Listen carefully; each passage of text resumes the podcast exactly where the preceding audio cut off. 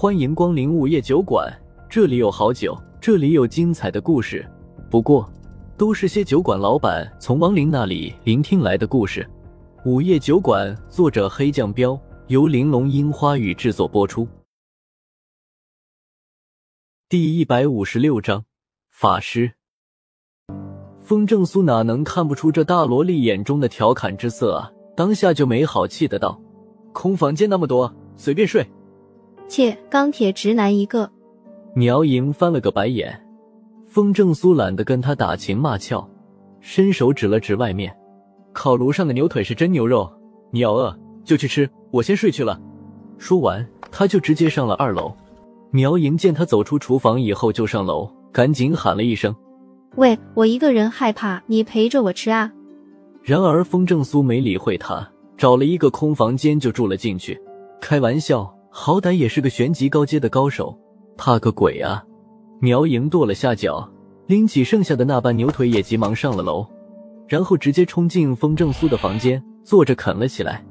风正苏没管他，盘腿坐在床上闭目养神了起来。苗莹一阵的无语，气鼓鼓的吃完牛腿，索性直接躺在了他身边。可惜他确实累了，还没想出来怎么搞幺蛾子，就呼呼的睡着了。风正苏苦笑笑，不是他直，这种大萝莉恐怕没有哪个正常男人不馋。可是，在找到胡依依之前，他可不能再招蜂引蝶了。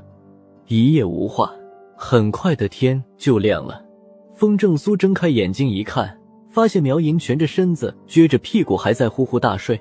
不知道为什么，看着他的睡相，风正苏鬼使神差的朝他屁股上踹了一脚：“醒醒！”啊！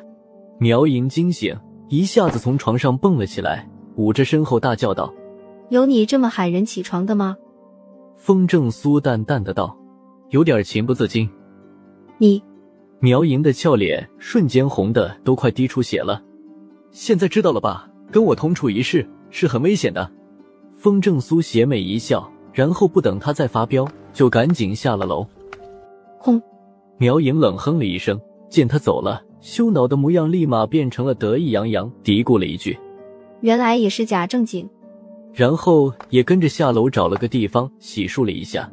走吧，去兰香寺。等洗漱完，风正苏就没再耽误，直接离开了这家没了主人的野店。走了一会儿后，苗莹似乎已经忘了刚才的事，指着周围的青山秀水道：“这里的风景真好，有山有水的，还有花。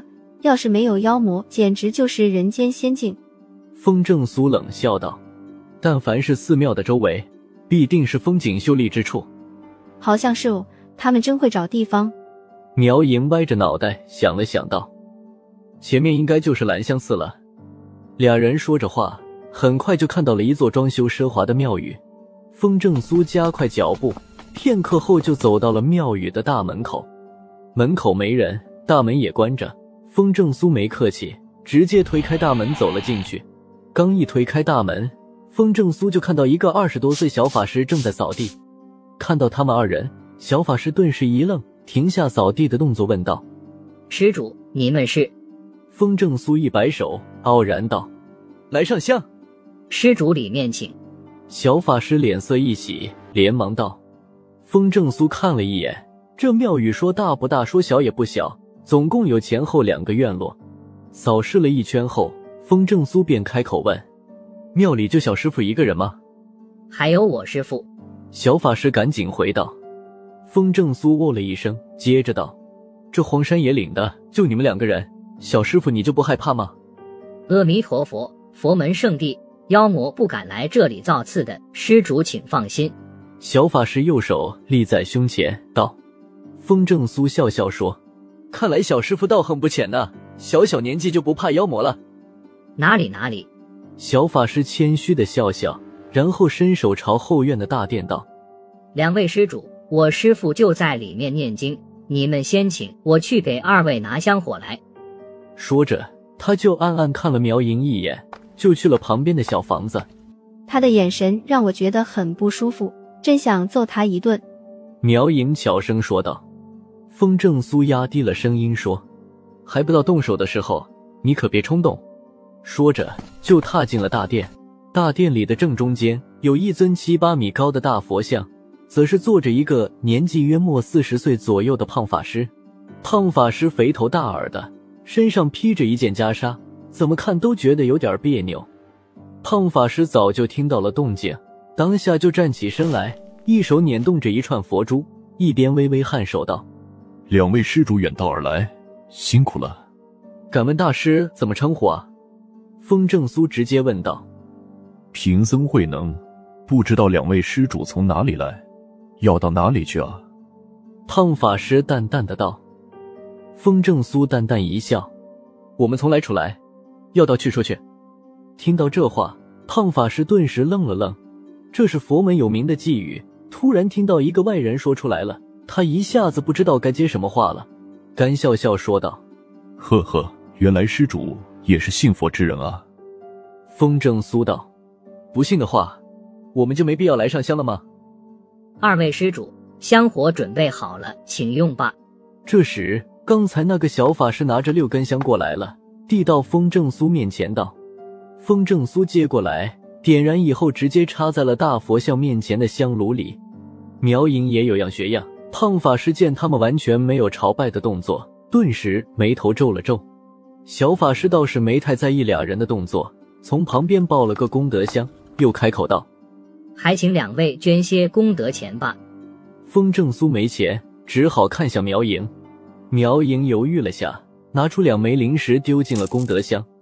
胖法师眼中闪过一抹不喜，不过还是不动声色的冲小法师吩咐道：“智贤，去给两位施主沏两杯茶来。”小法师放下功德箱，转身又离开了大殿。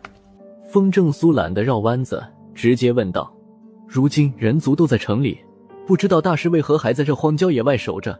就不怕妖魔来吗？”胖法师还是那句话：“佛门圣地，妖魔岂敢造次？”总有路人出门，这庙宇也算能给赶路人提供一个歇脚的地方。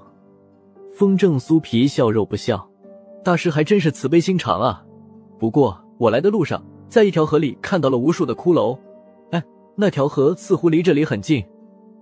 哦，有这等事？胖法师面色微微一变。风正苏点点头，是啊，恐怕附近的妖魔不少啊。大师就没去清理那些妖魔吗？胖法师皱了下眉头，佛门圣地附近，妖魔理应不敢靠近才对。贫僧一定会去好好查查。不止那条河，十里外还有一个黑店，我们昨晚差点就被害了。大师怎么也不去解决了黑店里的那一家妖啊？风正苏接着说道。胖法师脸色彻底变了，眼珠一转，连忙道：“平日里我和智贤都是在庙里，还不知道有那种事。”哦。风正苏淡淡的哦了一声，没再继续说什么。胖法师连忙转移话题道：“两位打算在本寺歇几天呢？”风正苏想了想道：“可能明天就走，也可能多歇几天。”那我就先给二位施主安排客房吧。胖法师连忙道：“风正苏拱手道，那就有劳大师了。”无妨。胖法师连忙摆手，说着就离开了大殿。等大法师离开，苗莹连忙问：“我们接下来干什么啊？”风正苏眼神一凝道：“等天黑。”啊，为什么不现在动手呢？苗莹不解的问。风正苏深吸了一口气，本来他也打算直接动手的，但是进了寺庙以后，他感应到这里竟然有很多亡灵，这是复活之后他第一次感应到了亡灵的气息，这里有不少亡灵。啊！亡灵在哪里？我怎么没发现？苗莹惊讶了一下，目光四下寻找着道。风正苏指了指他身后：“你背后就有一个。”又到了酒馆打烊时间，下期的故事更精彩，欢迎再次光临本酒馆听故事。